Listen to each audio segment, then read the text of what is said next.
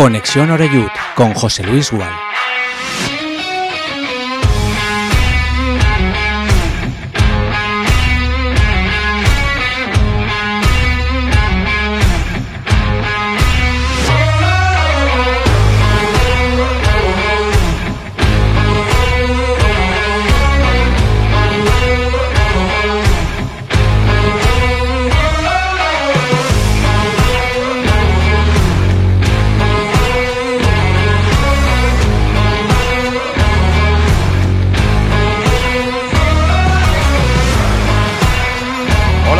Saludos y muy buenas tardes. Bienvenidos todos a la sintonía de Castellón Plaza. Esto es Conexión Oreyut. Empezamos semana. Hoy es lunes 12 ya de diciembre. Nada, que en cuestión de 10 días seremos todos millonarios.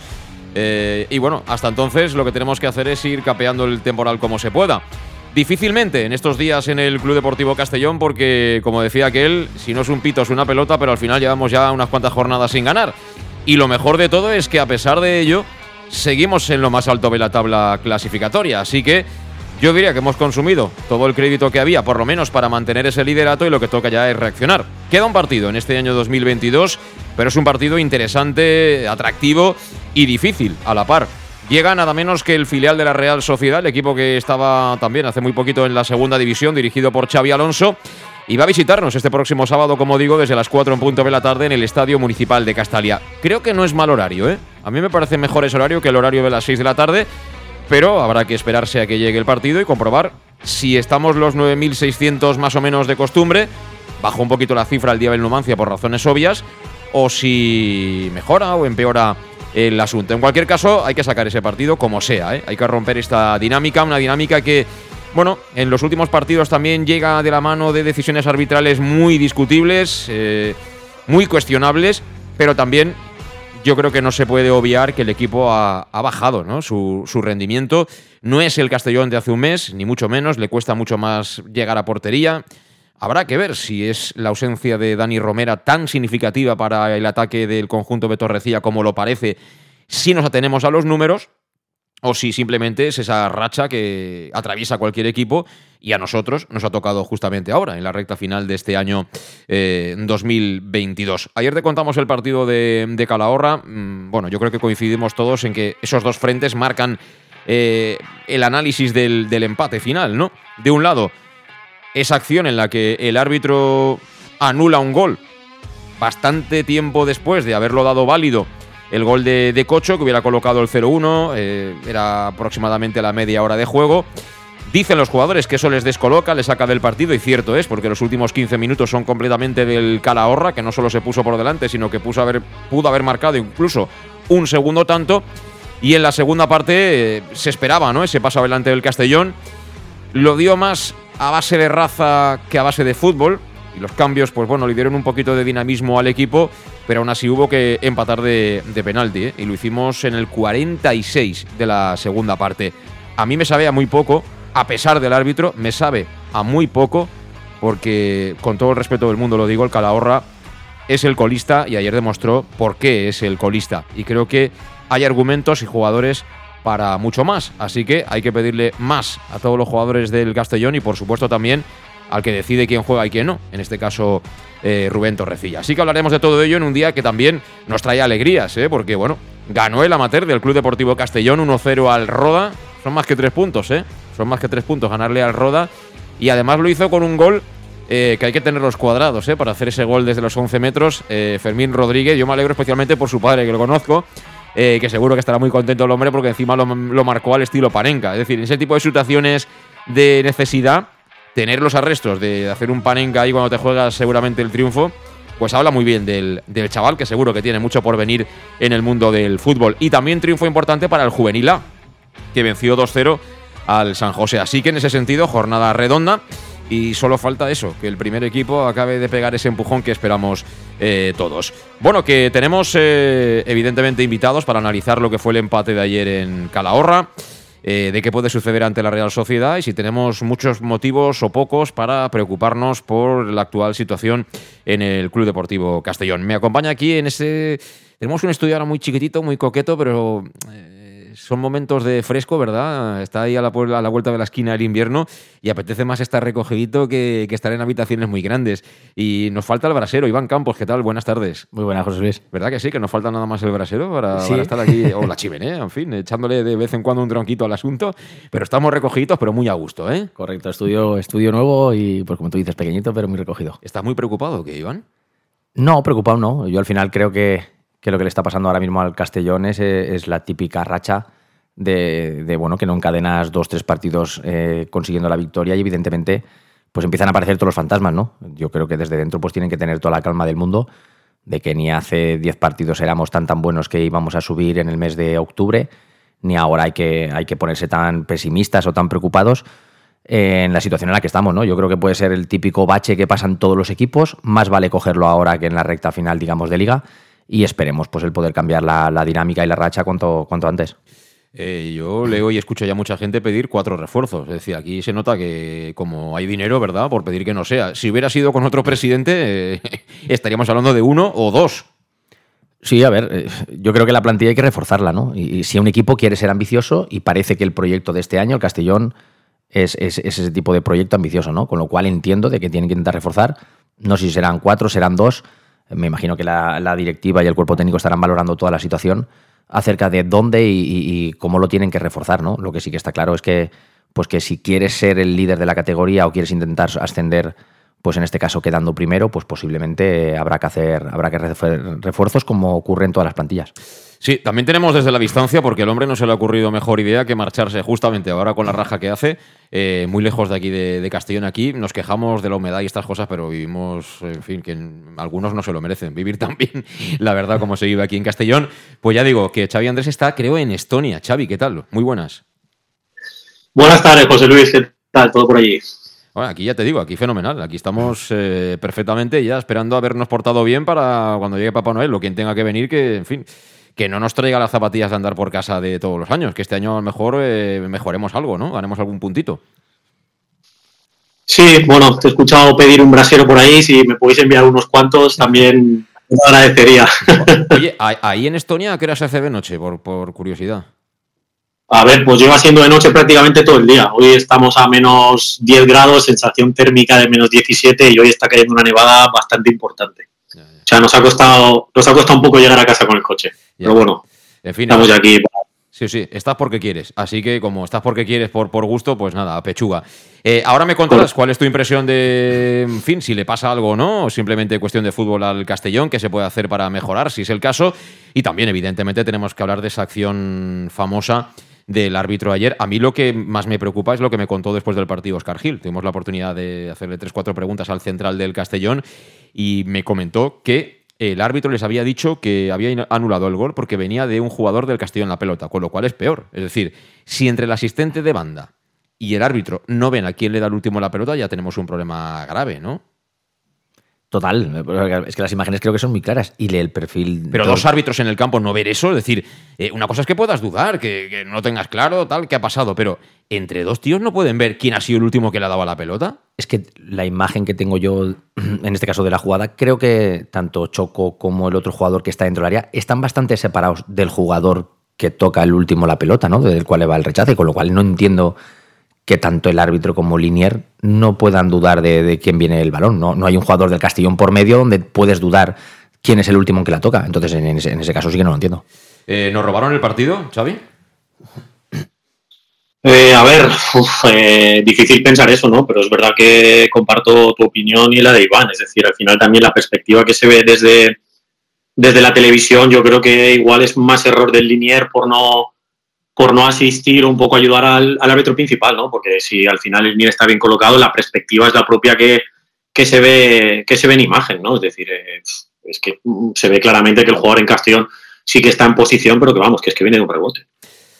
Pues sí, la verdad es que hay cosas que son difíciles de, creer. Yo ayer comenté, no, no recordaba el partido, ¿eh? pero yo recientemente narré un eh, Túnez-Francia y también se dio una circunstancia, un gol anulado a Antoine Grisman, que ayer le pregunté a un árbitro, a Miguel de que claro, otra, otra cosa de estas es que los árbitros que están en activo, esto de decir que un colega se ha equivocado, como que no, eh, ¿qué problema hay? Es decir, que alguien se equivoca, ¿no? Eh, al final son, son humanos, ¿no? Eh, como dejan tanta, tanto pie a que el reglamento en algunas acciones se interprete, pues claro, luego le cae toda la presión a los árbitros. Es decir, si no fuera tan ambiguo, yo creo que, que al final esto es como las normas de tráfico. Al final, si lo tiene todo el mundo claro, cuando te para la Guardia Civil ya sabes por qué te ha parado, ¿no? Y tienes una idea clara de por qué te van a, ¿no? Por qué te van a dar la notita. En fútbol no. En fútbol no, yo no hace mucho también aquí en un programa lo comentábamos con Mano Irún, creo, que ya en los partidos de primera y, segunda división con el actual modelo del VAR, al final la gente tendrá que llevarse el operador en el móvil eh, para saber qué está pasando con esas interrupciones de un minuto, minuto y medio, porque claro, es que lo hacen tan a posteriori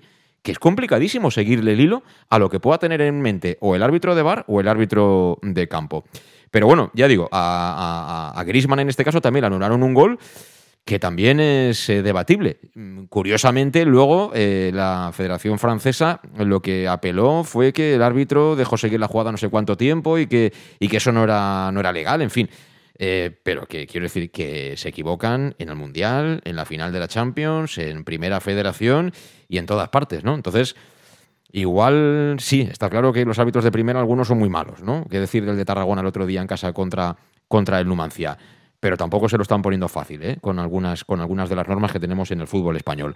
Bueno, hablamos de todo eso enseguida, tenemos una pausa pendiente, son las 7 y 11 minutos, hemos presentado ya los invitados que tenemos hoy en este Conexión Oreyud del 12 de diciembre de 2022. Continuamos, como digo, a vuelta de esta pausa. El nou Pla General de Castelló preveu eines per a preservar els valors ambientals de la marxaleria i regularitzar els habitatges que complisquen els requisits legals. Pots informar-te en l'oficina urbanística de la tinència d'alcaldia del Grau. Sol·licita cita prèvia en citaprèvia.castelló.es. A més, pots consultar tota la informació sobre el nou Pla General en plageneralcastelló.es. Castelló Ciutat Viva, Ajuntament de Castelló. En Salud Dental Monfort nos gusta verte sonreír. Por ello te ofrecemos un servicio integral en materia bucodental que va desde la prevención a la implantología, pasando por el resto de especialidades. Salud Dental Monfort espera con un trato personalizado, en unas modernas instalaciones en el centro de Castellón y con facilidades de pago, hasta un año sin intereses. Salud Dental Monfort, especialidad en implantes. Y si eres socio abonado del Club Deportivo Castellón, tienes un 10% de descuento. Salud Dental Monfort, Plaza del Mar Mediterráneo, 1 entre suelo 5, junto gasolinera Fadrell. Teléfono 964 22 1003 Castellón. El auténtico aficionado anima en los buenos y en los malos momentos. La pizzería más auténticamente italiana de Castellón, Letrusco, sigue siendo tan albinegra como siempre. Por eso, lanzamos la promoción Pam Pam Letrusco. Pam Pam Letrusco. Tanto en nuestros restaurantes como en el servicio a domicilio, simplemente di Pam Pam Letrusco y te descontaremos el 10%. Pam Pam Letrusco. Letrusco, en Plaza Donoso Cortés 26 y calle Santa Bárbara 50 de Castellón, con gran pantalla para los partidos. Servicio a domicilio al 964 25 42 32 o en nuestra web www www.letrusco.es. Letrusco, Letrusco. Servicas, suministros industriales de todo tipo, alquiler de herramientas y maquinaria para profesionales de primeras marcas y disponibles para servicio inmediato. Servicas, ven y encuentra EPIs, material de protección y seguridad y herramienta eléctrica. Servicas cuenta con personal altamente cualificado que dará respuesta a tus necesidades profesionales. Servicas, 30 años de experiencia a tu disposición. Estamos en Avenida Valencia 144, esquina Rambla de la Viuda, Castellón, teléfono 964 92 1080 y en la web www.servicas.es.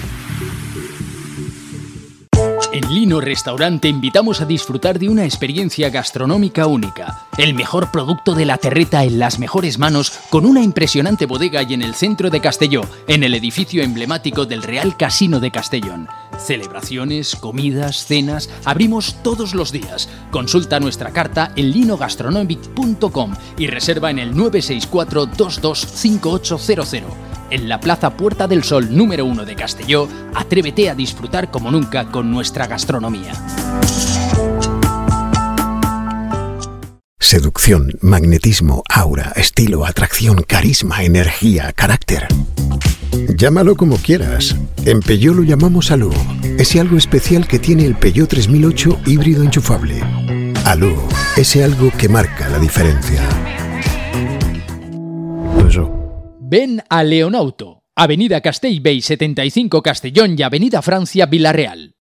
¿Todavía no conoces el bar-restaurante más albinegro de Oropesa? Bar Restaurante Tárrega. Sí, en Oropesa. Ven y prueba. Almuerzos, menú diario y cenas. Y también hacemos paellas de todo tipo por encargo o fideuás. Bar Tárrega de Oropesa. Cenas de empresa y de grupos con reserva previa. Bar Tárrega, el más albinegro de Oropesa. En el centro, en la calle Goya 86 junto a Plaza España. Oropesa.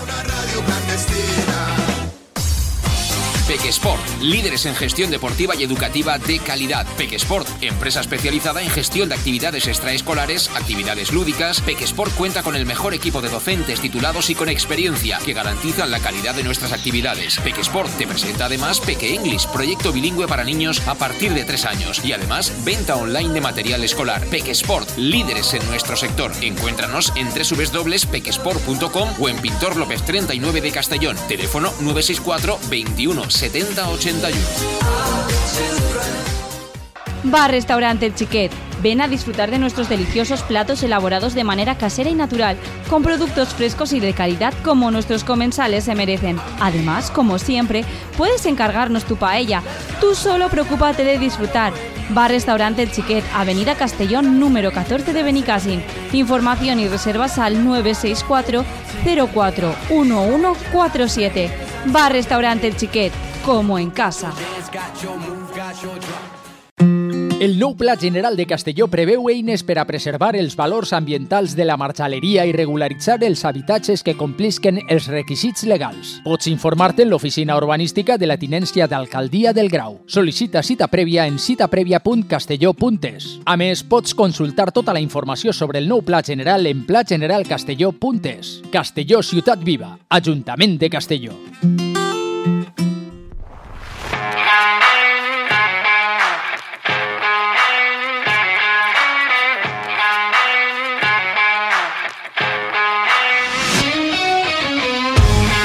Bueno, pues eh, seguimos, seguimos en directo a las 7 de la tarde y 17 minutos. Esto es Conexión Oreyud. Estamos contigo en Castellón Plaza en este lunes, comenzando semana. La última semana con partido de este 2022. Y bueno, os toca elegir, eh, Iván, eh, ¿qué prefieres? ¿Que, que hablemos primero del, del juego, del, del propio equipo o del tema arbitral? Mejor del juego. Sí, ¿no? Sí, siempre yo creo que es lo importante del fútbol. El arbitral ya hasta cierto un punto ha pasado. O sea, ¿tú crees que, que el resultado hubiera sido el mismo, independientemente de lo que... Bueno, yo- lo que creo es que no podemos poner la excusa de que contra el, el- el colista pues lo basamos todo en una acción donde evidentemente todo el mundo vemos que, que el árbitro se ha equivocado, pero creo que hay eh, 90 minutos donde el equipo es el que tiene que llevar la batuta del equipo, donde, donde tiene que, que generar quizás mucho más contra un rival si quiere ser el líder e intentar ganar, ¿no? Con, lo cual no podemos pensar en que le- echarle toda la culpa a lo que ha podido pasar en una acción puntual. Perfecto. Bueno, pues eh, Xavi, a ver, eh, ¿qué, ¿qué análisis hacemos del momento actual del, equipo? ¿Por qué se ha caído? Es decir, ¿tanta ascendencia tiene Romera, Iago Indias y Salva Ruiz en todo lo bueno que se había hecho hasta ahora? ¿Es un tema general? ¿Es el típico bache por el que pasan todos los equipos? ¿Cuál es tu punto de vista?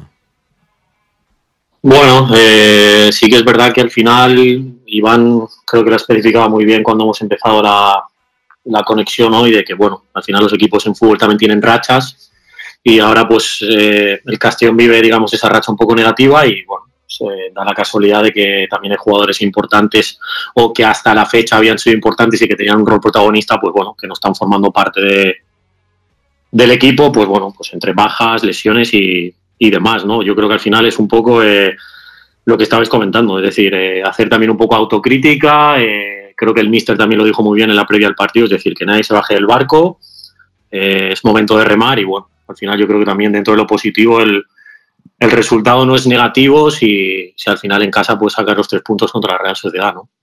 Eh, ¿Te sorprendió el 11 en alguna cosa? Yo la verdad es que no, no conocía ese estadio de la planilla. He estado en muchos estadios, pero justamente en ese del Calahorra no había estado nunca. Ni tampoco imaginaba que iba a estar tan pesado, ¿no? Por, por la lluvia y demás, eh, dimensiones reducidas. Eh, ellos también, dada la situación, pues tampoco están para muchas bromas. Es decir, me imagino que su entrenador les dijo, mira, aquí eh, intentamos estar todos juntitos. eh, cuando no esté el tema muy claro, pelotazo para adelante. Ahí pondremos a, a Gabarre que las pelee y a ver si Baselga hace algo. Y a partir de ahí, pues bueno, incluso el punto seguramente ellos lo hubieran firmado antes de empezar el partido, teniendo en cuenta a quien visitaba el campo de la planilla como, como era el, líder, ¿no? El, Club Deportivo Castellón. Pues yo lo comenté. eh, que un partido de estos juegue tan poco cubillas. ¿no es sorprendente? Eh, quiero decir, el futuro de Cubillas no, no puede ser muy bollante ¿no? en, el, en el Castellón, porque si en estas circunstancias y en, este tipo de escenarios eh, prácticamente que jugó 20 minutos, eh, juega tan poco, está claro que, el entrenador no, no, cuenta mucho con él, ¿no? que no, no, es de su gusto. A ver, yo creo que, que, que Torrecilla tiene muy claro el perfil de delantero de hombres de banda que quiere en el equipo y al final está intentando con gente que sea vertical y gente que sea rápida.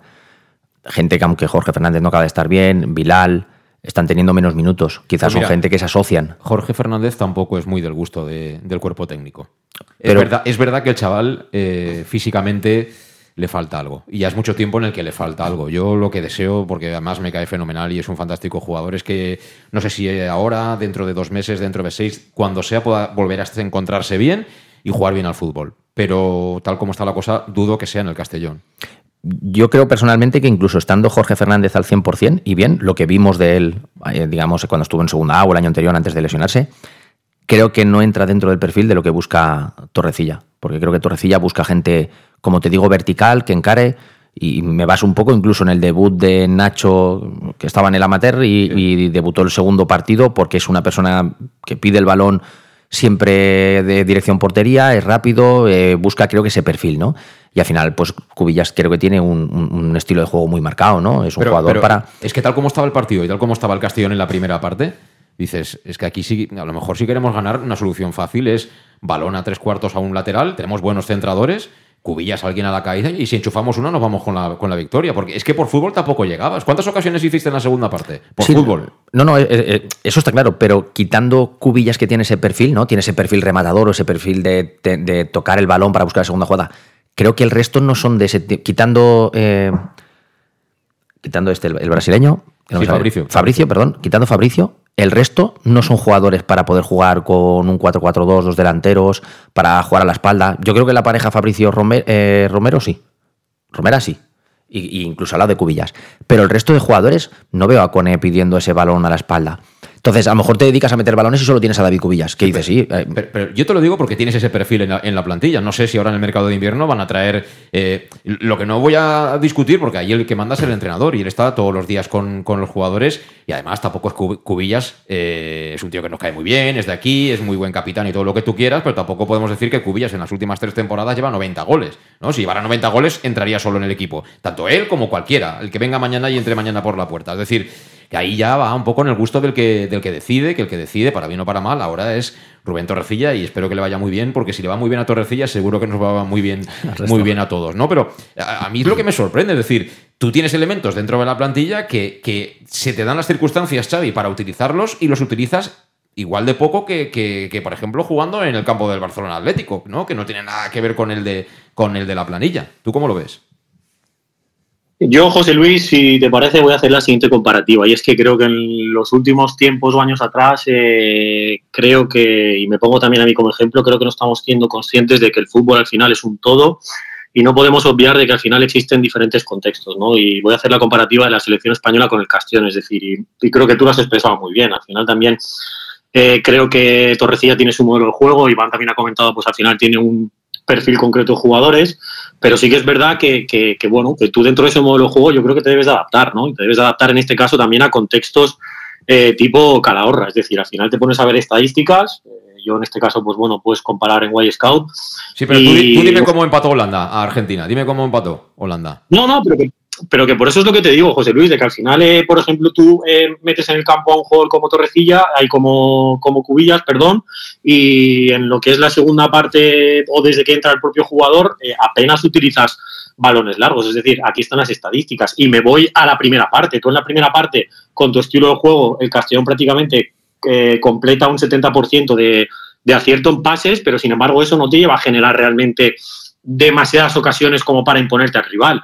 ¿Qué quiero decir con esto? Que al final tú apuestes por una idea o por otra, eh, no tenemos que olvidar que esto tiene que servir para generar eh, ocasiones de gol, pues porque al final la finalidad del juego es esta, ¿no? Y, yo creo que un poco eh, este mercado de invierno va en ese perfil, es decir, en, intentar buscar un, perfil de, un perfil de jugador con las mismas características de Cubilla, pero que le agrade al, al entrenador y que en ese sentido te pueda dar ese tipo de variantes. Y más en este tipo de contextos, ¿no? En el que en el que en el que el Calahorra prácticamente, tú ves aquí las estadísticas en Wild Scout y es que te ganó casi el 70% de todos los duelos. Es decir, tú cuando vas a ese tipo de campos eh, es, es, muy complicado imponerte a este tipo de rivales. También te digo una cosa, Xavi. Eh, a mí particularmente mmm, algunas sensaciones, algunas cosas que yo vi ayer en el campo no me gustaron. ¿eh? Yo creo que, voy a hablar en general, ¿eh? creo que se puede pelear más, se puede intentar arriesgar un poquito más con balón y algunos jugadores no están aprovechando la oportunidad que se les, está, se les está brindando en este momento, en el que hay una serie de ausencias, para mí de tres jugadores indiscutibles y yo entiendo que son chicos jóvenes, que a lo mejor en momentos determinados pues piensan que ellos no tienen la culpa de algunas cosas eh, o de algunas decisiones y que a lo mejor no están suficientemente valorados, pero creo que alguno se está equivocando. No voy a entrar en nombres, pero creo que alguno se está equivocando y que está desaprovechando la oportunidad de jugar en un equipo como el Castellón, que aspira más que nunca a estar en el fútbol profesional y que con los años que tienen eh, eso sería una rampa de lanzamiento extraordinaria. Siempre haciendo las cosas bien, peleando y haciendo caso al que manda, evidentemente. No haciendo la guerra por su cuenta. Pero ya digo, a mí. Es que hay ciertas situaciones que cuando se repiten tanto, Iván. Mm, mm. Al final, el, el problema lo va a tener el jugador.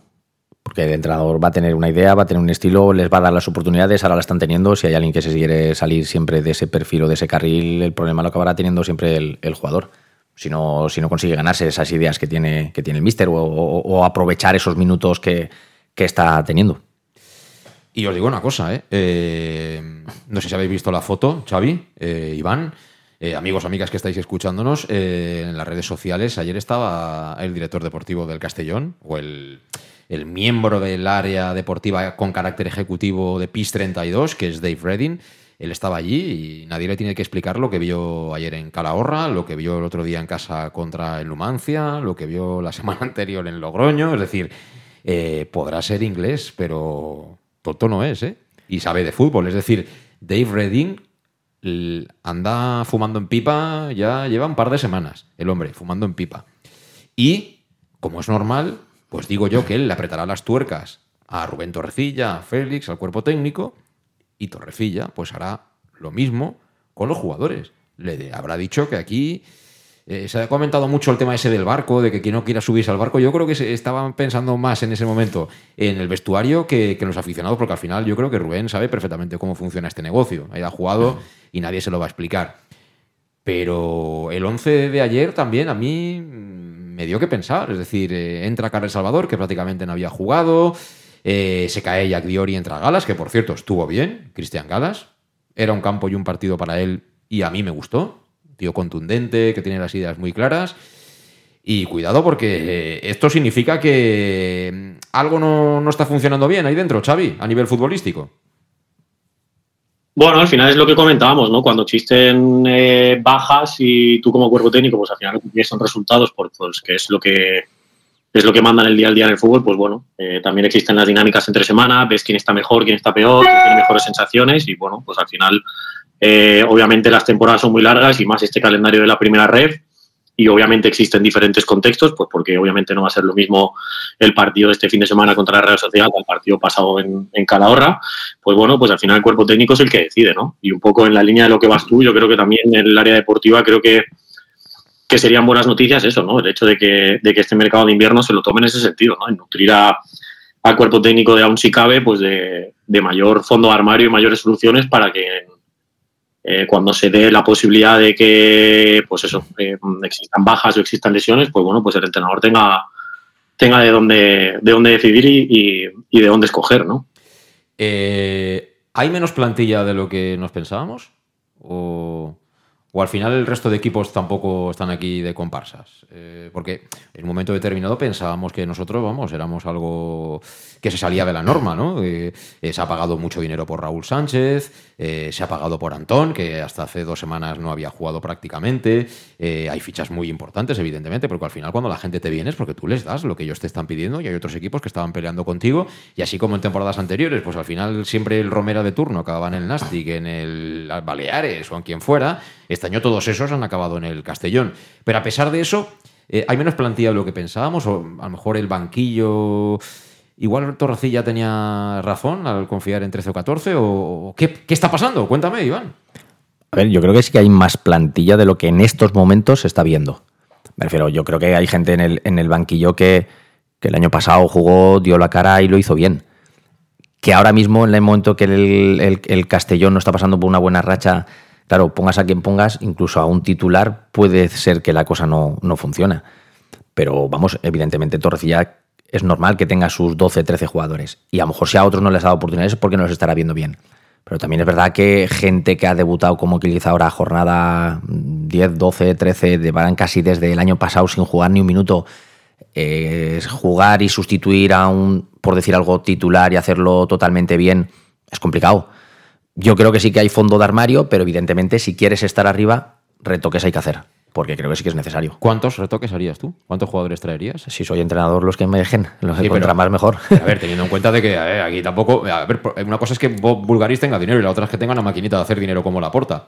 Yo evidentemente pienso que hay eh, tres puestos que habría que reforzarlos. Tres jugadores traería. Tres jugadores, pero tres jugadores para intentar ser titular. Yo siempre pongo el, el- el ejemplo de cuando estábamos en segunda A y, y vino de que era Las Palmas o del Cádiz, eh, Jan Bodiger. Eso fue un refuerzo de verdad. Y tanto, los demás vinieron aquí. eh, Eso fue un refuerzo de que, de que se notó que venía, no sé cómo llamarlo, tres escalones por encima del resto. Totalmente, sí. Entonces, eso fue un refuerzo. Es difícil porque tú cuando fichas, evidentemente piensas que ese, que ese jugador eh, es bueno y que lo va a hacer bien, pero tú cuando fichas también alguien sabe si va a venir a ser titular y va a demostrar. ¿Pero traerías un Bodiger? ¿En esa demarcación sería uno? Yo lo traería. Si tuviera la oportunidad de traer a. Me refiero. eh, para mí sería un delantero, porque Dani Romera puede jugar en esa posición, pero. Pero, quizás- delantero tanque, ¿no? Otro Dani Romera tampoco. Me refiero, no, no- me refiero no, no, le haría asco, me refiero. O sea, un, un tío de área. Sí, sí, sea, sí, Un, un tío sobre todo que tuviera gol. Es decir, al final el Castellón las genera. Y que, de- de- que no dependamos todo de si está o no está Dani Romera en el centro del campo. Eso al es. final creo que Fabricio, cuando ha estado jugando en banda, de una banda, me refiero que se sale, pues al final genera incluso más peligro que casi delantero centro. Y goles tampoco está haciendo muchos, ¿eh? Yo no creo que sea un jugador goleador, creo que da mucho al resto de equipo, pero quizás no es goleador. Entonces yo sí que buscaría un delantero, mm, pues por el caso de que Dani Romero al final se nos ha lesionado y parece que estemos un poco dependiendo de él. Eh, buscaría un central derecho, porque creo que eso le hace falta. Y luego no cerraría absolutamente nada en ninguna posición. Es decir, si yo sé que lo que vamos a fichar es un caso como, como repito, era el de Bodiger, me da igual que fuera un central, un lateral, que un centrocampista. Es decir, todo eso yo considero que es reforzar el equipo. Y si de los titulares de ahora hay, alguien tien- hay alguien que tiene que pasar al banquillo, es competencia sana dentro del equipo, eso va a hacer que, que- que seamos todavía mejores equipos. Porque es que y si empiezan a aparecer lesiones, Sí, sí, no y si empiezan a aparecer, pues si quieres estar el líder de la categoría, lo necesitas. Se está comprobando que, que dos, tres jugadores, como dicen, nos irían fenomenal en este momento de la temporada. Eh, Xavi, ¿tú también traerías a tres o qué necesidades ves ahí de refuerzo? Bueno, eh, voy un poco en la línea de lo que está comentando Iván, ¿no? Yo creo que un delantero 9 más referencia área sí que lo traería, pues por lo que también comentabais, por lo que creo que, que por lo que ha demostrado el, el entrenador tampoco se confía mucho en Cubillas, pero creo que un perfil parecido, incluso con más movilidad, nos vendría bien. Luego creo que hace falta también una posición 10-8 a cubrir, es decir, de todos los jugadores que hay, eh, pues bueno, al final eh, Carles parece que está empezando a entrar, eh, Calavera sí que es verdad que también se ha nutrido mucho de minutos, pero bueno, eh, a mí me llama un poco la atención que, que en ese rol de jugadores, pues al final el, el chaval Cocho sea el que marque las diferencias, ¿no? Creo que en ese sentido también un jugador con un poco más de experiencia en la categoría y, y en ese perfil 8-10 nos vendría muy bien, sobre todo esas dos posiciones. Sí, sí. Luego lo demás, pues, bueno, lo que decía Iván, tú al final como entrenador, si cuantos más te traigan, mejor, ¿no? Por supuesto, por supuesto. Hombre, jugadores van a venir, de eso no tengo, vamos, ninguna, ninguna idea y supongo, supongo que, que bueno, el mercado de segunda será, será uno de los mercados que estarán, que estarán mirando y al final tú vas primero y eso también te da un margen, ¿no? Al final cuando hablas con un jugador, por supuesto, primero es el caché, el caché que pueda tener eh, con quien tú contactes, pero luego también no es lo mismo ir a un equipo que, es primero y que tiene opciones de pelear por el ascenso, a ir a un equipo que está en la parte baja y ahí tienes acceso a otro grupo de o a, tre- o a otro perfil de, jugadores, ¿no? Muy diferente al que podrá tener ahora acceso el Castellón. Eh, ha sacado el nombre Xavi de Cocho y ayer, tras el partido, hacía unas declaraciones hablando un poco del partido, del árbitro y demás. Vamos a escuchar a, a Cocho. Sí, al final ya sabemos dónde, dónde veníamos, es un campo, campo difícil y, y nada, hemos intentado competir hemos nos han anulado un, gol que para mí está claro y creo que para los árbitros que han visto después de, esa jugada y nada, a competir otra vez porque lo que, lo que sabemos es competir y sacar donde estamos ahora. Te han anulado un gol, pero luego eh, te has redimido tirando ese penalti y metiéndolo por la misma escuadra, ¿no? No, al final yo intento siempre estar uh, tranquilo en, mientras, mientras estamos jugando y en el momento solo, solo estaba, estaba tranquilo, focalizado en dónde iba a tirar y gracias a Dios ha salido. Y bueno, ahora el sábado tenemos la oportunidad de con una victoria terminar el año siendo líderes a por ella, ¿no? Sí, como cada partido salimos a competir, a ganar, ese partido lo mismo. Además en, ah, eh, en, casa debemos otros tres puntos que tenemos que sacar y, nada, tranquilos y vamos a competir hasta 90 en 95 minutos.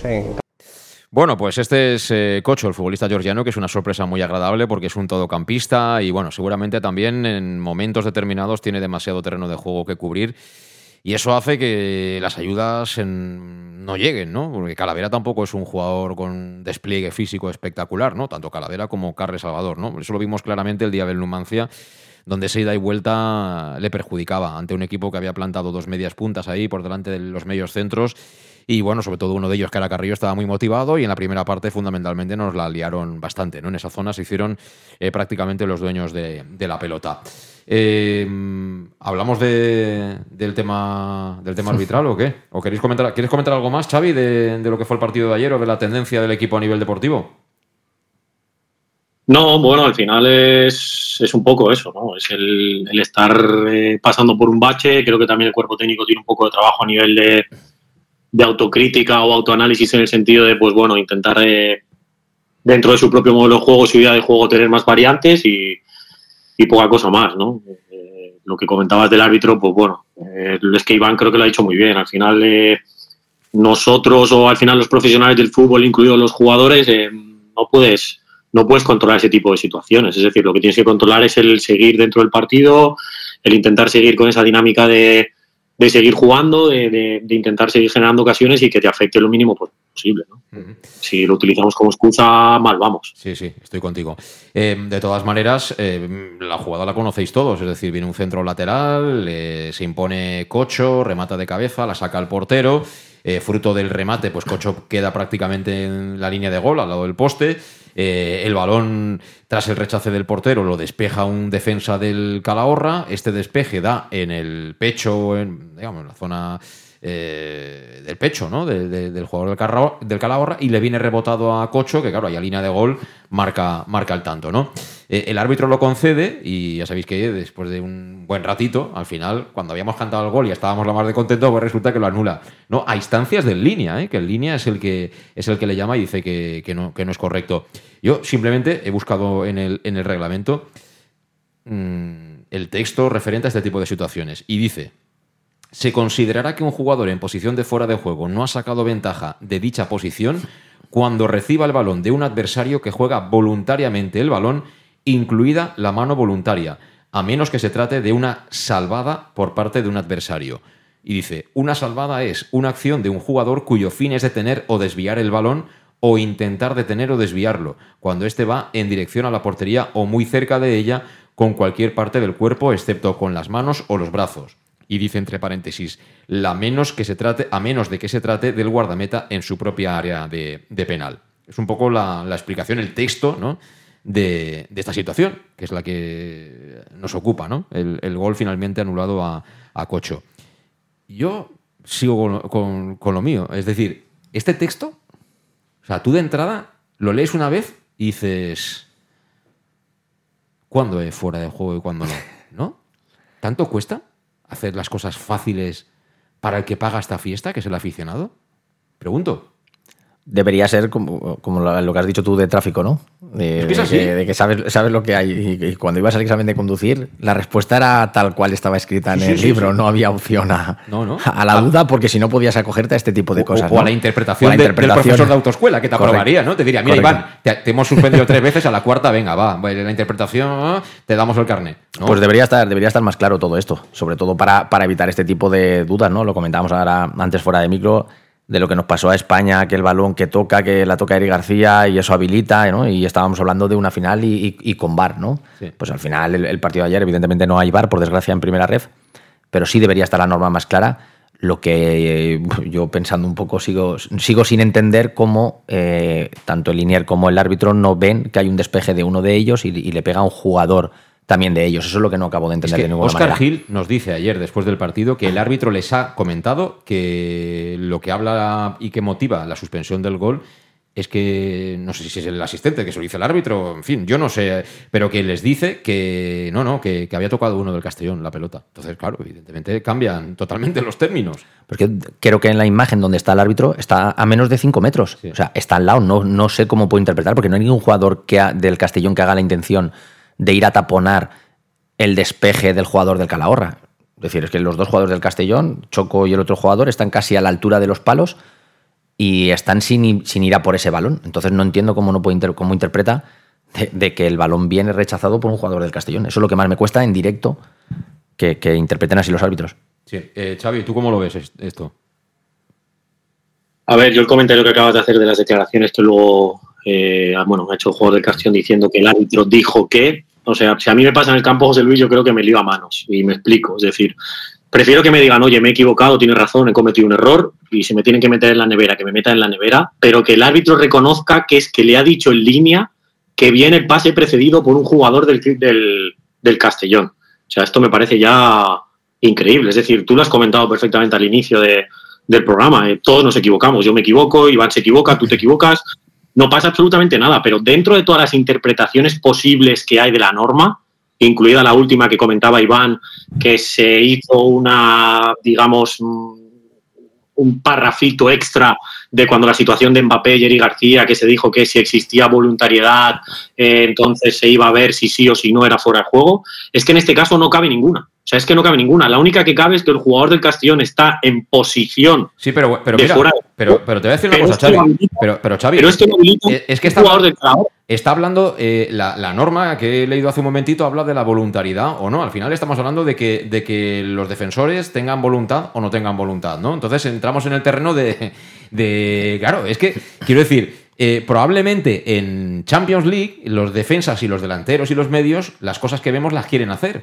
Pero a medida que tú vas bajando categorías, muchas veces uno dice, joder, qué centro ha tirado este tío. A lo mejor quería hacer otra cosa. Entonces, si entramos en el terreno ese de la interpretación de lo ambiguo, ahí es donde vienen los errores. Y ahí el reglamento se confía en gente que tampoco tiene que ser experta en ese tipo de interpretación. Quiero decir, cuanto más acotes la regla a la gente, mucho mejor, empezando por los que tienen que impartir justicia.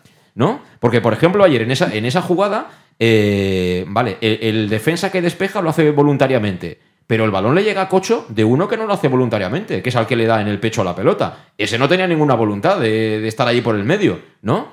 Pero, pero José Luis, que es que te vuelvo a decir lo mismo. Si el propio colegiado principal, que es el que al final toma la última decisión, reconoce que a, eh, a observación de su asistente corrige el fuera de juego, es decir, anula el gol por fuera de juego, porque viene precedido de un pase del Castellón, es ahí donde realmente está el error garrafal. Y que los árbitros que también conozco que me entiendan, ¿sabes? O sea, es que creo que, que- que es, que es inadmisible. Aparte de todo lo que hemos comentado, de que no sirve de excusa, pero que te voy a decir lo mismo, que dentro de la norma es que no cabe, no cabe a, a- a lugar el que lo anulen por estas situaciones, que es muy clara, no hay ningún jugador del Castellón ni siquiera mm, extremadamente cercano como para determinar que es que viene precedido un pase de un jugador albinegro. Pero es que esta, esta norma, eh, si no estoy equivocado, también le han dado una vuelta de tuerca este, este verano. El, problema es ese, que las reglas del juego son unas, pero que en pequeños detalles siempre se va cambiando cosas y eso hace que se- sea muy difícil seguir el hilo. Es decir, con el tema de las manos en primera y en segunda división, se ha modificado todo esto, se modifica cada año, e incluso hay años que dos veces. O sea, aprovechan cualquier parón para, para dar una vuelta. Vamos a ver, si la gente tiene que tener las cosas claras, ¿no? Es decir, eh, tema de, situaciones de este tipo que, que te llega el balón y que tú estás en fuera de juego, si es eh, te aprovechas o no te aprovechas, pues hagamos algo definitivo. Es decir, si viene de un contrario, da igual el supuesto que sea, usted está habilitado. Si no viene del contrario, usted está en fuera de juego, que es la norma de toda la vida. Solo faltaría, ¿no? Que ahora cambiáramos las normas que son el ABC de- de- del fútbol. Tema de las manos. Si a usted le da la mano en el área, si es delantero, falta a favor del equipo que defiende. Si es defensa, penalti a favor de tal. Como el tema de los agarrones en los saques desde la esquina. A ver por qué advierten los árbitros de que, si ya lo saben los jugadores, eh, que es penalti y que no es penalti, ¿no? ¿Por qué no se advierte esto? A lo- eh, cuidado que si despejas, no está claro esto. Es que no está claro de ninguna de las maneras, Iván. No, no, y, y esto hace que estemos aquí debatiendo acerca de esta situación. Ojalá y esto fuera hace todo que el jugador se cabre, esto hace que el jugador, yo entiendo que el jugador se cabre y que en ese momento el Castellón esté más pendientes, como el día anterior contra el Numancia, del árbitro que del juego. Y eso redunda todavía más negativamente en el resultado final. Sí, pero eh, yo en eso discrepo un poco en, en el sentido de, antes has dicho, y lo que le pasó ayer al Castellón ha sido un robo. Yo aún no he conseguido ver el penalti que nos pitan a favor bien claro por qué es.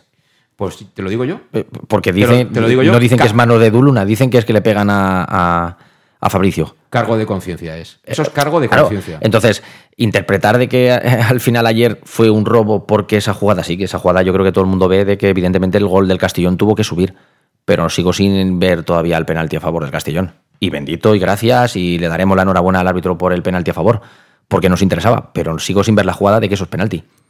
Cargo de conciencia, al final dijo, la he cagado, la he liado hacia un sitio, ahora voy a compensar en el último minuto del partido. Yo ni veo la mano de... Si es mano, el árbitro es imposible que la pite porque por lo menos la imagen que yo he visto, está, el árbitro está en una diagonal que es imposible que vea las manos. Imposible. Luego alguien comenta que no, que se ocurre una patada hacia Fabricio. Pues yo veo que hay un balón dividido donde dentro del área la gente va fuerte, Fabricio toca el balón con la cabeza y habrá un jugador que se tira, pero yo en ningún momento veo que sea o la, o la sensación de penalti. Si nos ponemos al revés y nos llegan a pintar ese penalti en contra, ¿cómo estaríamos hoy? ¿Cómo estaríamos todos, to- todos los que somos aficionados y, y tenemos este sentimiento por el Castellón? Pues estaríamos, pues, no sé si peor que la jugada primera del, del gol anulado. Sí. Segurísimo. Aquí lo, lo terrible es que en paralelo estamos viendo, creo que todos, ¿no? Los partidos, porque además ahora está lo bueno, lo intenso. Estamos viendo el Mundial de, de Qatar y resulta, porque que yo sepa, hay un solo reglamento, ¿no? Yo he estudiado reglas del juego como vosotros, que sois entrenadores, solo hay un reglamento, ¿no? Yo no me he perdido ningún apéndice ni ningún. no, esto no es como el Antiguo y el Nuevo Testamento, hay un reglamento único, ¿no, Iván? Si no lo han cambiado hace Lo 6 o confirma, 7 años, lo se confirma. supone- Se supone que está así. Eh, Xavi, eh, ahí en Estonia, tú que estás en un club de fútbol, el reglamento es el mismo que en España, ¿no? ¿O no? Sí, sí, los pingüinos no pueden jugar, o sea, solo Vale. un Vale. No, no, es que yo te lo digo porque ves el Mundial de Qatar y resulta que con el mismo reglamento y muchos de los árbitros que cada uno pitan en sus ligas domésticas, eh, las situaciones son diferentes. Las situaciones son diferentes. Yo veo que permiten más, se añaden más minutos, la hora, a, a la hora de interpretar ciertas jugadas hay mucha más manga ancha, por ejemplo, que en España, y se supone que el reglamento es único, ¿no? ¿O qué pasa? Que ahí tu jefe te dice, cuidadín, ¿eh? No, antes, antes Que aquí te ven todos, ¿eh? Antes hablábamos lo de, lo, de, lo de las expulsiones un poco a los entrenadores. En el Mundial se están viendo protestas y creo, creo que no ha habido ninguna expulsión a ningún entrenador. A lo mejor algún ayudante puede ser, pero después de lo que hizo el otro día Scaloni en el partido contra Holanda, eh, se va directo a por Mateo Laoz. Estuvo un buen rato, eh, no sé lo que le diría, pero en ningún momento lo expulsó. Aquí por menos han echado a entrenadores. Sobre todo hace un año o dos cuando sacaron la norma, el momento que un entrenador abría la boca estaba en la calle, tres o cuatro semanas. Aquí lo que hizo Paredes es expulsión y lo que hizo Van Dijk, por ejemplo, también es expulsión. Aquí en España, ¿eh? En primera división, ya no te digo en primera ref. En primera ref igual te castigan cara a la pared toda la semana sin poder entrenar. Eh, 7.48, nos queda una pausa pendiente, así que vamos rápidamente con ella y rematamos la faena en este lunes. Hasta ahora mismo. El nou Pla General de Castelló preveu eines per a preservar els valors ambientals de la marxaleria i regularitzar els habitatges que complisquen els requisits legals. Pots informar-te en l'oficina urbanística de la Tinència d'Alcaldia del Grau. Sol·licita cita prèvia en citaprèvia.castelló.es. A més, pots consultar tota la informació sobre el nou Pla General en plageneralcastelló.es. Castelló Ciutat Viva, Ajuntament de Castelló. Auténtico aficionado anima en los buenos y en los malos momentos.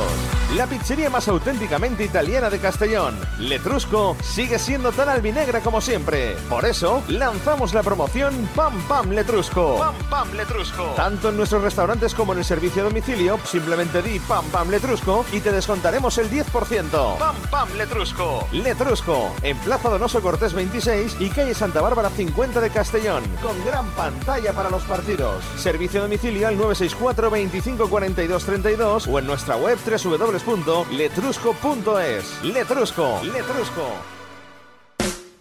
En Salud Dental Monfort nos gusta verte sonreír. Por ello te ofrecemos un servicio integral en materia bucodental que va desde la prevención a la implantología pasando por el resto de especialidades. Salud Dental Monfort te espera con un trato personalizado en unas modernas instalaciones en el centro de Castellón y con facilidades de pago hasta un año sin intereses. Salud Dental Monfort, especialidad en implantes y si eres socio abonado del Club Deportivo Castellón tienes un 10% de descuento. Salud Dental Monfort, Plaza del Mar Mediterráneo, 1 entre suelo 5 junto gasolinera Fadrell. Teléfono 964 22 1003 Castellón.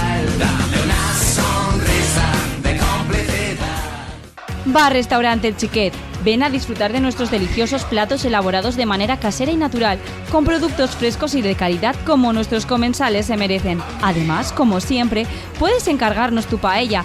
Tú solo preocúpate de disfrutar. Bar Restaurante El Chiquet, Avenida Castellón, número 14 de Benicassin. Información y reservas al 964 041147. Bar Restaurante El Chiquet, como en casa. En Lino Restaurante invitamos a disfrutar de una experiencia gastronómica única. El mejor producto de la terreta en las mejores manos con una impresionante bodega y en el centro de Castelló, en el edificio emblemático del Real Casino de Castellón. Celebraciones, comidas, cenas, abrimos todos los días. Consulta nuestra carta en linogastronomic.com y reserva en el 964 225800 en la Plaza Puerta del Sol número 1 de Castelló, atrévete a disfrutar como nunca con nuestra gastronomía.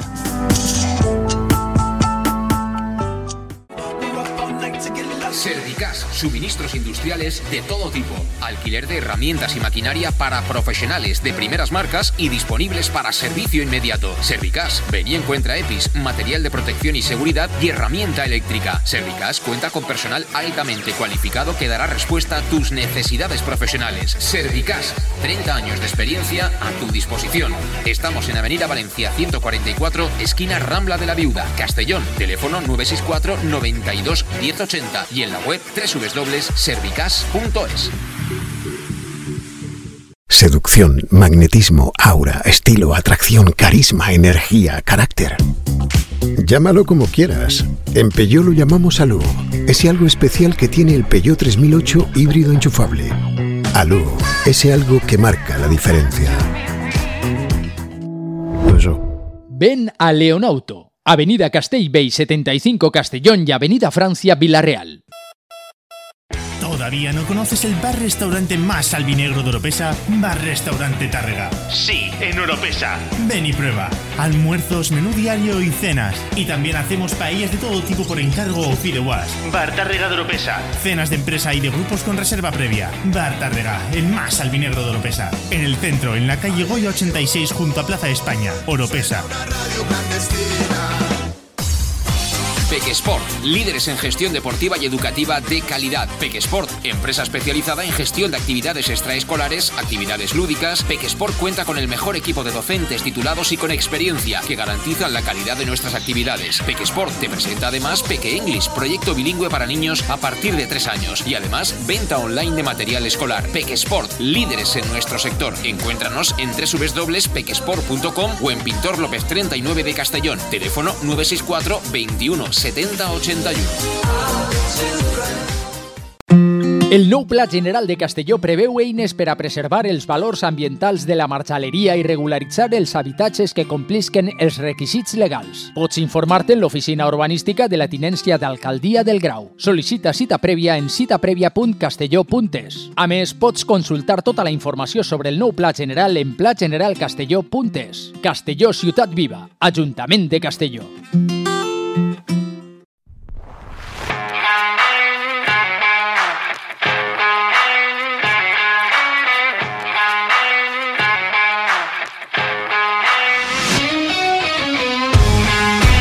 Bueno, pues entramos ya en la recta final. Son las 7 de la tarde y 54 minutos eh, de nuestro Conexión Oreyú de hoy lunes. Día de post, ¿no? Día de, análisis. Bueno, evidentemente que, el árbitro metió la pata hasta el fondo, estuvo muy mal asesorado, evidentemente por su asistente de banda, pero que tampoco eso. Hemos concluido en que es el condicionante único de no haber pasado del empate y gracias porque marcamos de penalti y en el 46 de la segunda parte, como sabes, ante un Calahorra que, en fin, está como está, ¿no? Sigue siendo colista en la tabla clasificatoria de esa primera ref. Bueno, hay que pensar en el futuro, hay que pensar en ese, en ese partido de este próximo sábado, 4 de la tarde, cierra el año. Y ojo a este rival, ¿eh? Eh, la Real Sociedad B, un filial de, de, un equipo que cuida mucho la cantera. Imanol Alguacil es un fantástico entrenador, pero además un tío que, que no le cuesta nada apostar por la gente joven. Y me imagino que tendrán buen equipito, ¿no, Xavi? Eh, a ver, bueno, no deja de ser un equipo filial eh, con una metodología de trabajo bastante, bastante innovadora. Creo que a nivel de España son, son punteros, sobre todo, pues bueno, porque también utilizan una estructura similar a la del Villarreal o Sevilla con un tercer filial, que eso, pues bueno, les permite también que juveniles incluso de, de último año o de segundo año, pues ya estén en dinámicas de, de primera red, segunda red o tercera red. Y al final creo que es un ejemplo del club de los, de los que quedan poco, ¿no? De los que también eh, renuevan al entrenador, creen en el proyecto más allá de los resultados y, y bueno, pues es, para mí la verdad es que es un club referencia en ese sentido a nivel de cantera.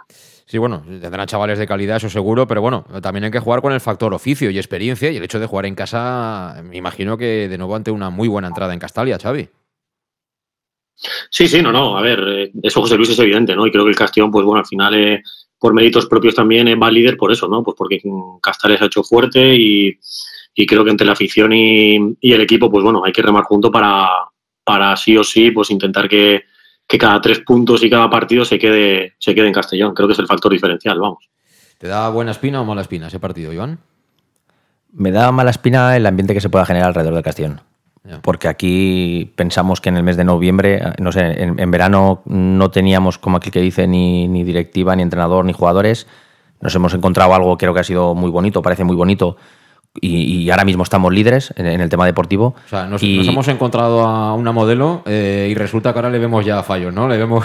Sí, claro, es que en Castellón somos así. Es que eh, si lees un poco ciertas redes sociales o escuchas amigos o gente conocida, pues parece que. Hay quedamos... que echar al entrenador, sí, eh, fulano no vale nada, el otro qué tal, esto es un desastre. Sí, chavales que el año pasado eh, salían de la cantera y todo el mundo se agrada de verlos, ahora parece que ya no puedan estar ni un minuto más en el, en el club, ¿no? Entonces al final, eh, pues por desgracia, esto es el Castellón, lo vemos todo en blanco o en negro y eso es lo que me preocupa, ¿no? El partido, evidentemente, en el tema deportivo, pues no será fácil, porque al final cuando vienes una dinámica que no es tan buena, pues me imagino que hay veces que las piernas sin querer pesan cuando fallas un pase y el run run, pues Castalia es muy bonito porque desde el minuto uno seguramente te apoyarán, pero sabes que si la cosa no empieza a ir bien, o por lo que sea, se adelantan ellos. Ahí está pues con una tecla interesante, ¿eh? lo, del, lo del tema del liderazgo en el equipo. ¿Quién lleva el liderazgo en el equipo? Ante momentos difíciles, ¿no? Imagínate eh, la Real Sociedad viene como un equipo candidato al ascenso también, ¿no? Pero el partido 0-0, 0-0, o que se te pusieran por delante, ¿no? Que puede ocurrir. Pero eso no quiere decir que, tú tengas que perder ese partido. De hecho, el Castellón ha remontado partidos. ¿Quién asume ahí el, rol de líder? Eh, Pablo Hernández, por diferentes razones, no lo está haciendo. Yo pensaba en una serie de jugadores que lo harían y está resultando que no. Y quitando Romera, que está fuera, al que más veo con esas condiciones es a, es a Manu, ¿eh? A Manu Sánchez. No sé si veis a o ves a alguien más de lo que es el 11 el 11 titular, digamos, sí. que ha estado Torrecilla, sí que me quedo con ese carácter que imprime Dani Romera y quizás un poco, yo creo que dentro del vestuario, es una opinión personal, yo creo que a una persona como Yago India se le tiene que respetar mucho. Seguro. Eh, por, por, el carácter, por la jerarquía que tiene, porque al final es un hombre que ya, ya ha estado unos años jugando en segunda A, yo creo que es, que es una persona que, que tiene que imponer. Entonces, eh, dentro del campo veo eso, pero al final creo que va con el carácter, la manera de competir. A Dani Romera, si pensamos que es un líder, es porque, porque es capaz de abroncar a un compañero si no le da la pelota en los últimos minutos, ¿no? Y al final creo que eso, eso dentro del campo hace falta, hace falta gente así. El, el, resto, pues parecen, pues sí, buenos jugadores, pero no parece nadie un líder, ¿no? Lo que vemos, veo más líder a quizás a Torrecilla, porque es el entrenador, y quizás sí lo transmite, ¿no? Y hay veces que en las ruedas de prensa sí que dice, pues el que no quiera subirse al barco o el que no esté por la labor, que esa parte sean aficionados, jugadores o o de todo, ¿no? Pero dentro del campo me cuesta ver a esa persona quitando estos dos. Y también son importantes esos roles, ¿eh, Xavi? Sí, bueno, o sea, son importantes y sobre todo también saber gestionarlos, ¿no? Al final es lo que comenta un poco Iván, estoy en su línea, ¿no? Y el más que, que ha tenido también una larga experiencia como jugador, eso es, es vital en cualquier vestuario y más cuando vienen dadas, ¿no? A mí es lo que te digo, me sorprende también gratamente que jugadores de la, de la personalidad de Cocho, pues, bueno, pues cada día den un pasito más, ¿no? Pero eso tiene que venir un poco reforzado con, con el hecho de que jugadores veteranos con experiencia en segunda división pues tiren del carro y, y a veces pues peguen un puñetazo encima de la mesa. Muy bien. Xavi, ¿cuándo jugáis? Así intentamos veros, aunque sea alguna parabólica de estas extrañas. ¿Cuándo jugáis? Pues ahora estamos un poco en stand-by, porque aquí, pues bueno, también es otro, es un país diferente, un contexto diferente. eh, hasta la vuelta de Navidades, nada. Es decir, eh, ahora a la vuelta de Navidades tenemos casi un mes de, de preparación indoor, eh, porque aquí es así. Y luego iremos de stage a Turquía y la liga realmente no empieza hasta el 1 de marzo. O sea que realmente nos lo tenemos que tomar con calma.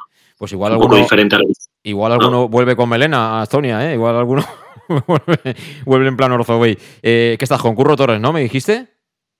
Sí, sí, estamos aquí trabajando con, con el staff de Curro y con, y con Soto y nada, lo que te comenté. De momento está siendo una experiencia positiva. Hay que llevar aparte el frío y la nieve, pero bueno, eh, somos jóvenes eh, con ganas de aprender, de crecer y, y ya te digo, con, con, la mentalidad puesta en intentar pelear por, por ganarlo todo aquí. Pues eh, muchísima suerte, Xavi. Seguiremos, por supuesto, hablando mientras tengas ratitos, ¿verdad? Entre semana y nada, si no nos vemos en Navidad o no hablamos, que tengas, que bueno, ahí te va a llegar antes el regalo, evidentemente. Papá Noel lo tienes al lado, así que ya nos dirás cómo va el año. Un abrazo fuerte, ¿eh? Y mucho ánimo, Xavi. Igualmente, José Luis, Iván, un abrazo a todos. Bueno, pues eh, gracias a Xavi Andrés, eh, se ha ido lejos. Iván, tú habrás coincidido por ahí en algún campo con él, ¿no? Con, con Xavi, ¿no? Alguna vez, alguna vez hemos coincidido. Y bueno, es bonito, ¿no? Que la gente les hagan estas oportunidades a nivel a nivel profesional. Pero y, tú no te irías a Estonia, ¿eh? Tú no te, no te vas ni atado, ¿eh? No, no por el frío, ¿eh? No por el frío. Ya sabes que, que mi vida siempre va encaminada un poco en, en otros temas, ¿no? A nivel, a nivel laborales. A quien no le gustaría, ¿no? Eh, ser profesional y, y vivir de eso, pero bueno, cada uno al final enfocamos la vida de diferentes maneras. Muy bien. Bueno, pues a ver si rematamos el año ganándole a la Real Sociedad B y seguro que veremos las cosas de otra manera, nos iremos líderes, en fin, será... Es que esto es el fútbol, ¿eh? Cuando pierdes eh, todo es malo y hay que echar a todo el mundo y cuando ganas somos los mejores y vamos, y ya estamos en segunda división, pero de carrerón, ¿eh?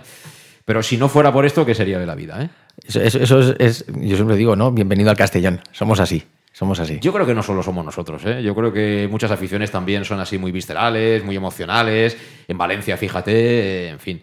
Yo creo que es un poco muy mediterráneo, ¿no? Todo esto. es todo muy, muy mediterráneo. Bueno, Iván, gracias y será, será hasta la próxima. Tenemos que poner el punto y final porque son las 8 y casi casi dos minutos, así que será hasta el próximo jueves que regresamos en Conexión Oreyud, ya eso sí, con la previa de ese partido de este próximo sábado que por supuesto te contaremos eh, desde el Estadio Municipal de Castalia. Gracias por estar ahí, será hasta la próxima, adiós.